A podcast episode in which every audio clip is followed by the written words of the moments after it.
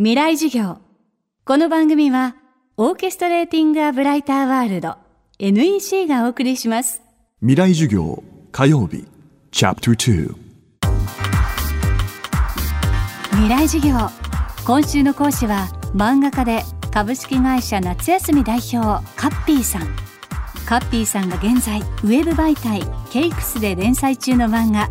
左利きのエレンでも大きなテーマとなっている才能とクリエイティブについて伺っています。では未来授業2時間目。ご自身の広告代理店時代の経験がベースとなった作品左利きのエレン。この作品を通じてカッピーさんが考える才能の正体とは？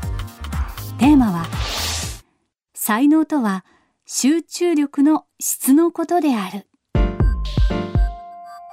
朝倉光一っていうキャラクターが主人公であのまあうだつの上がらないデザイナーなんですけど少しずつ少しずつ成長してってやっと仕事で価値を発揮した回がものすごい話題になってやっと褒められる仕事をし始めたっていうのが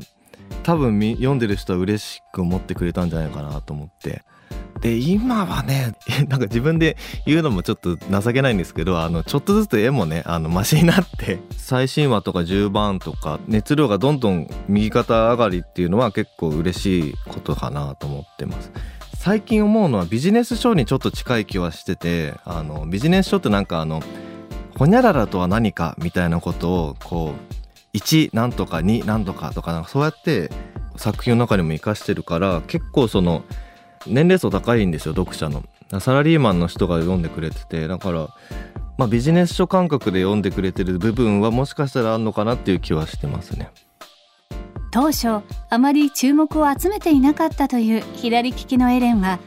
徐々にこうした人たちの共感を得て人気を高めていったといいます。そして会社員時代のカッピーさんを投影したこの漫画の主人公は少しずつ成長し大きな仕事をするようになるのですが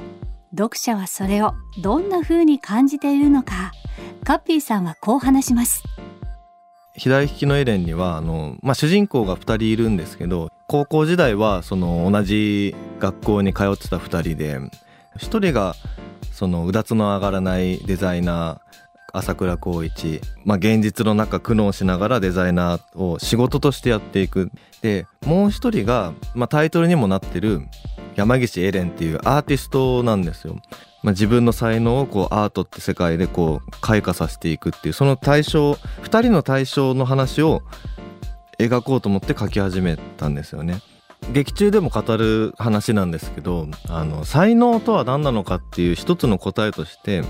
集中力の質っていう話をする回があるんですよ。物事にこうみんな集中するってよく日常会話で言うと思うんですけど集中してるってどういうことなのかって考えた時に、まあ、まずあの集中に入るのが早い人遅い人っているじゃないですか。よしやろうって思ったらパッと集中できる人と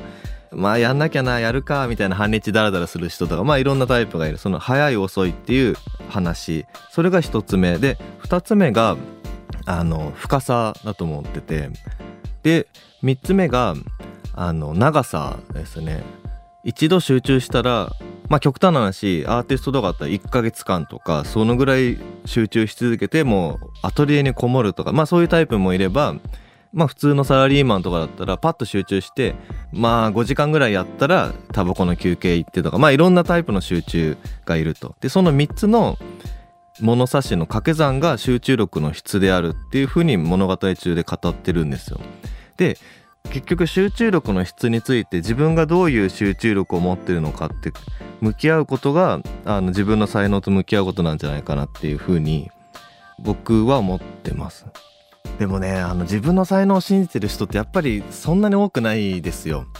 左利きのエレンの登場人物の中でもその天才にはなれない側のキャラクターたちに共感してくれてる気はしてますね。この前人気投票やったんですよ。ぶっちぎりで1位だったキャラクターが営業のキャラクターでいろいろ陰で支えてくれてる営業っていうキャラクターが出てくるんですけどやっぱり立場的にそういう支える側の人が多いんだろうなっていう気はしててやっぱり読んでこの話いいわたまらんわって言ってくれてる人はあの天才になれなかったと思ってる中でも前向きな人が読んでくれてるっていう感じがしますね。未来授業今週の講師は漫画家のカッピーさん。今日のテーマは才能とは集中力の質のことであるでした。明日もカッピーさんの講義をお届けします。そしてお知らせです。未来を担う大学生に向けた特別公開授業の開催が今年も決定しました。FM フェスティバル未来授業明日の日本人たちへ。人工知能は産業社会の何を変えるのか。講師は人工知能研究のカリスマ東京大学准教授松尾豊先生。映画「君の名は」プロデューサーでもある川村元気さん。ゴリラ研究の第一人者京都大学総長の山際十一先生。開催日程は10月15日日曜日です。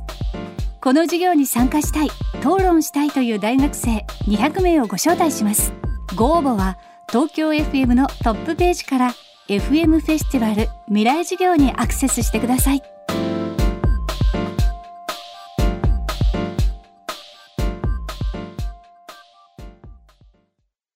未来授業この番組はオーケストレーティング・ア・ブライター・ワールド NEC がお送りしました。